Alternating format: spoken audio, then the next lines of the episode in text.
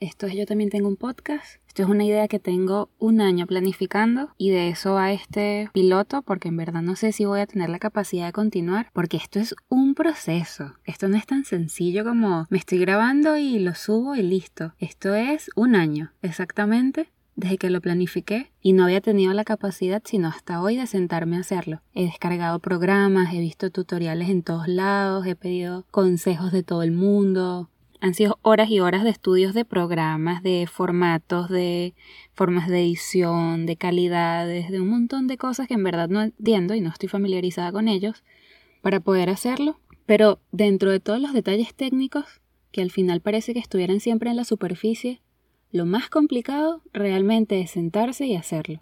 Entonces, en este capítulo quería tratar un poco de la inacción, que es algo que estuve escuchando en estos días y siento que tiene muchísimo que ver con este proceso que me ha estado pasando, porque yo me propuse en mi cumpleaños pasado, casi un año ya de eso, que quería tener un podcast, que quería grabar, que quería hacerlo con amigos. Hace un año ya de eso me había propuesto varias cosas, Estuve planificándolo en una libretica, luego comencé a planificarlo en notas de voz en el teléfono, luego simplemente como escritos y así fui. Como de toda la idea que tuve, la fui degradando, degradando, degradando hasta que solo lo dejé en el teléfono acumulado. Y bueno, cada vez que tenía una idea, la anotaba, trataba de desarrollarla un poquito, pero nunca tuve como la, la, capacidad y como la, no sé, como la extroversión de sentarme a hacerlo. Es complicado porque yo consumo muchos podcasts y la gente es súper animada, muy carismática, siempre tienen risas, chistes, están todos muy actualizados, siempre tienen datos nuevos, estudios, investigaciones que le enseñan a las personas que las escuchan y es súper abrumador porque cuando hay algo nuevo, cuando uno está haciendo algo nuevo, es demasiado inevitable compararse con las personas que tiene cerca, con las cosas que consume y, y te apabulla y te quedas sentado y no eres capaz de accionar. Porque dices, bueno, no voy a poder, o bueno, esto es súper complicado, o no, no va a estar bien, le va, le va a faltar algo, tantas cosas. Es complicado no compararse, es muy complicado. Y en la comparación uno muere también y no hace nada. Las ideas se quedan ahí, se estancan. En estos días estuve compartiendo en mi Instagram algo que escribió Diego García, que es un cantante y compositor maracucho, que tuvo un grupo que yo creo que sigue activo, pero está ahorita componiendo por lo que lo por lo que he visto en sus redes, en donde él hablaba sobre esto. Le preguntaban cómo haces cuando cuando escribes canciones y no las sacas, algo así. Y él hizo un escrito muy bonito donde decía que, que él es de muchas formas, que es dedicado, pero también es vago, le gusta escribir y le gusta vivir las cosas con pasión, pero también necesita aislarse y estar tranquilo. Entonces él se describía él mismo como muchísimas cosas y también decía, pero también dentro de todo esto es necesario dormir, comer y amar. Entonces, bueno, yo escribo canciones, decía él, y muchísimas las hago y muchísimas más están solo guardadas, algunas sé que van a morir, otras sé que las voy a retomar y creo que esto no, no me quita el sueño, algo así decía, como, bueno, estoy produciendo cosas todo el tiempo, pero no todas se, no todas nacen, como que se gestan hasta cierto punto y quedan ahí. Entonces, parte de la inacción de la que estoy tratando de, de convencerme y, y de como que entender que es un punto de partida también tiene que ver con mucho esto que decía, es como, bueno, tengo muchas ideas y quiero hacer muchas cosas, pero también la vida me atropella y tengo que salir y tengo que hacer mercado y tengo que dormir y tengo que regar las matas y tantas cosas que son chiquiticas pero al final comen muchísimo tiempo. Entonces, bueno, hace muchísimo tiempo cuando yo estudié teatro, en una clase donde estábamos todos pero aburridísimos, cansadísimos. Creo que habíamos tenido alguna clase de, de dicción o algo así antes, ya ni siquiera recuerdo la clase. Una, no recuerdo si fue una compañera que ya tenía muchísima experiencia en el teatro o fue el profesor, Ludwig, maravilloso, decía como, bueno, yo he tenido grupos de teatro y en uno de estos grupos había un alumno, algún estudiante, que no tenía energía para hacer nada, pero igual había que hacer un ejercicio. Entonces yo le propuse que su ejercicio partiera del fastidio que tenía de hacerlo. Y fue maravilloso. Y creo que toda la clase giró en torno a eso y todos nos quedamos reflexionando. Y fue una clase súper provechosa, porque uno pensaría que las cosas se hacen desde la pasión y desde el ánimo y el entusiasmo y la energía, porque eso es lo que le va a llegar a la gente.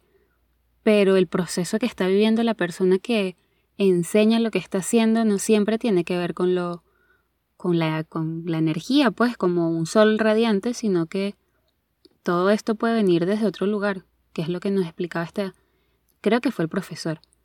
Y él pensaba, bueno, hoy vamos a imaginar que somos un árbol. Entonces, ellos nos hacían ejercicios de cerrar los ojos un rato, realmente sentir que éramos un árbol, qué parte del árbol queríamos ser, cómo íbamos a, a estar en el mundo, cómo me sentía yo como árbol, me movía con el viento, o estaba como una semilla, o estaban naciéndome raíces, o bueno, un infinito mundo de posibilidades de ser un árbol. Entonces, él decía como ahora sean un árbol desde el fastidio que tienen de la clase de hoy. Y realmente requirió un esfuerzo enorme hacer el trabajo físico de en mi caso, no recuerdo mis compañeros cómo fue su experiencia, pero yo estiraba las piernas y pensaba que eran mis raíces como adentrándose en la tierra y hacerlo desde el cansancio, no solo como, bueno, estiro las piernas y estoy ya parada y me alzo al mundo, no, era estiro, pero estoy cansada, pero me duele, era como toda una batalla muy intensa y luego trataba de extender las ramas al cielo, pero también me costaba y un cansancio. Y luego de que terminó toda la clase y de que todos dimos nuestros relatos, realmente nos dimos cuenta que quizás es muchísimo más complicado hacer algo desde el no hacer, porque es hacer un ejercicio desde donde no lo quiero hacer. No quiero no quiero nada de esto que está pasando, pero igual lo tengo que hacer, es como la responsabilidad. Entonces, esto es lo que nos pasó y creo que esto es lo que he estado viviendo también un poco este año referente a este proyecto, que he tenido las ideas, he tenido las ganas, la vida también me, me atropella y me traspasa, como decía Diego García, pero esto también es necesario. Entonces, aunque sé que para mí significa en este momento Aparte, ahorita en plena pandemia y con toda la situación de estar encerrados en la casa, guardar distancia, tener tapabocas, estar con las manos ya sin piel de tanto gel y tanto jabón y tanto alcohol y tanta cosa. Bueno, terminar de concretarlo, creo que fue como algo que, que me propuse conmigo misma y es complicado porque a veces uno se compromete, se autocompromete con algo y es muchísimo más sencillo descartarlo y ya, porque nadie se enteró, porque no te van a juzgar, porque, bueno, no pasa nada, y dejarlo hasta ahí que hacerlo. Pero creo que es importante hacerlo, como que comprometerse y, y finalmente hacerlo. Entonces, bueno, tengo algunos planes, creo que puede ser algo bonito. Tengo muchísimas personas con las que me gustaría compartir este espacio, hablar, divagar sobre algunos temas que nos inquietan, que nos gustan, y bueno, no sé, al final esto es como un acompañamiento para las personas que lo oyen y es una forma de canalizar también como la maraña de cosas que, que pasan en la cabeza y sacarlas. Creo que el, el accionar es complicado, pero creo que el no accionar es muchísimo más complicado porque cuando haces las cosas las haces y ya. Y luego tienes un resultado y listo. Pero el no hacerlas implica todo una un peso y una carga mental de no lo hice o cómo lo hice o de qué forma podría hacerlo, de qué herramientas necesito, cuánto tiempo me va a costar esto, qué equipos requiero, cuánta movilización de personas podrían funcionarme para que esto estuviese mejor, eh, recursos, o sea, son como muchísimas cosas que atormentan la mente en la inacción de no terminar de dar el paso, que agotan tanto tanto, tanto que uno simplemente las deja ir. Pero es importante hacerlo. Creo que a veces uno hace las cosas tratando de tener un resultado y que cuando no lo obtiene como uno quiere, pues se frustra. Pero estamos tratando, creo, un ejercicio, sobre todo ahorita en esta cuarentena, que creo que es algo que he aprendido, de no tener expectativas de nada, porque todo cambia a cada rato. Y y es complicado. Antes de, de sentarme, estuve pensando, bueno, finalmente lo voy a hacer, ok. Y lo voy a hacer, pero necesito grabarme. ¿Quiero montar esto en mi canal de YouTube o solamente lo quiero como una nota de voz? Y creo que todavía en nota de voz, aunque para mí signifique mucho, es como el, el chance que, que me estoy dando para intentar fluir. Porque la imagen significa otro montón de cosas que son, bueno, pues yo en verdad, en verdad, consumo muchísimos podcasts y disfruto mucho verlos, pero realmente he estado observando y reflexionando de que lo que más me gusta de los podcasts es la capacidad de sentirme acompañada mientras estoy haciendo cualquier cosa.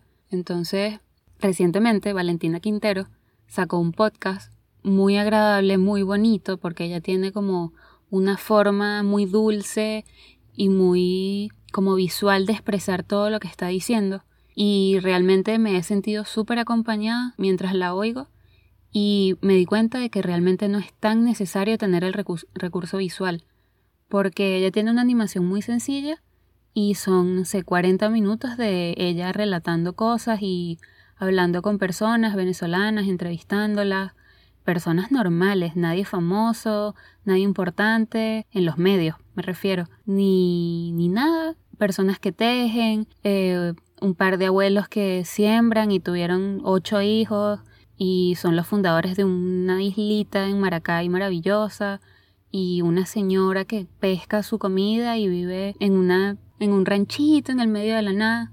Y, y es eso pues es como ¿qué, qué me hace sentir cuando la oigo entonces es como una exploración de los sentidos también. Parte de mi proyecto de tesis tiene que ver con el tacto. He estado reflexionando y me he dado cuenta de estamos tan acostumbrados a percibir las cosas solo con los ojos de que se nos olvidan las otras cosas. Entonces, aunque un podcast sea para oír, en principio, estamos muy acostumbrados a, tener que verlo, a ver cómo está el set, a ver cómo están las personas que lo hacen, cómo están sus miradas, sus ropas, qué accesorios tiene, eh, cómo está la iluminación, qué cosas nuevas hay en el set. Entonces siento que la atención se va muchísimo a, a estos detalles y y sí, eso está bien. Al final estamos acostumbrados a, a, las imágenes, a Instagram, a consumir cosas en YouTube, a lo que sea. Pero el recurso de oír y ya es maravilloso porque es eso, es como una compañía. Hay, hay también un, un nuevo, como un nuevo canal que hizo Jaime Altozano que me encanta, lo sigo hace muchísimo tiempo y realmente aunque yo no sé de música, siento que aprendo demasiado con él, pero hizo unas salas de trabajo y las ha subido. Y bueno, también, ¿no? Tiene unos temas de conversaciones muy chéveres, invita a sus compañeros y, y hablan, intercambian ideas, o de repente sacó un capítulo hace poco donde habla de pagar impuestos en España. Y, y es eso, es como que no necesito verte porque sé que estás ahí y estás hablando algo, pero todo lo que estoy escuchando y todo lo que estoy percibiendo y todas las reflexiones que estoy teniendo de tu reflexión, que quizás no tienen que ver con exactamente lo que estás diciendo, pero tiene que ver con cómo yo me agarro de eso que tú dices y lo transformo a lo que me está pasando a mí, me funciona muchísimo. Y creo que es un buen recurso, creo que es una forma muy agradable de, de canalizar todas las, las cosas también es como un, un, trabajo creativo también, pienso, porque, bueno, en verdad hacer, o sea, como que materializar una idea tiene sus, sus pasos, ¿no? Y sus, sus formas más o menos metódicas, yo creo que también depende de la persona, pero es también esto, he estado planificando este espacio con una amiga, no hemos coincidido en los tiempos, pero sé que en algún momento lo vamos a poder hacer juntas y va a ser también muy fino, pero es esto, ¿no? Nos hemos como propuesto, hemos intercambiado ideas, como, bueno, me interesa tal tema o me interesa esto y cómo lo transmitimos y bueno, vamos a ver de qué forma este tema nos afecta personalmente a cada una y cómo podemos expresarlo de que no sea solamente un proceso tipo querido diario donde yo vomito todo lo que me pasa, sino como una empatía también de yo sé que esto me pasa, pero también te pasa. Entonces, bueno, te lo comparto como yo lo siento porque estamos como en lo mismo y tú cuéntame cómo te sientes. Entonces, bueno, exactamente eso. Creo que voy a ir cerrando. Espero poder tener la capacidad de seguir haciendo esto. Eh, para mí ya es un logro demasiado grande poder haberlo hecho haberme sentado, haber agarrado el teléfono y grabar y es como un chulito que pongo en mi lista de compromisos conmigo que estoy terminando justo antes de volver a cumplir años y es maravilloso porque, bueno, siento que no tiré la toalla por completo, sino que la estoy por lo menos agarrando para colgarla y eso es importante. Entonces, bueno, esperaré grabar algo pronto, ojalá sea con mi amiga y que podamos compartir sobre la imagen como tema, algo que también nos inquieta a las dos. Creo que de la inacción de todo este año, que no ha sido completamente muerto, sino que ha sido como gestar y gestar y gestar y, y escribir y pensar y todo esto, como aterrizando finalmente algo. Entonces creo que como la premisa me, me dio pie a poder hacerlo. Entonces creo que me afecta mucho el, tema de, de, grabar y la imagen, aunque una parte de mí lo quiere hacer muy intensamente, otra está completamente alejada de la idea. Entonces creo que es necesario reconciliarse con la imagen y con la imagen propia y con la idea de cómo las personas van a recibir la imagen de uno y cómo uno va a estar tranquilo y cómodo con su propia imagen en frente a los demás, en exposición a los demás. Entonces, bueno, espero hacer esto pronto y que tengan un buen día.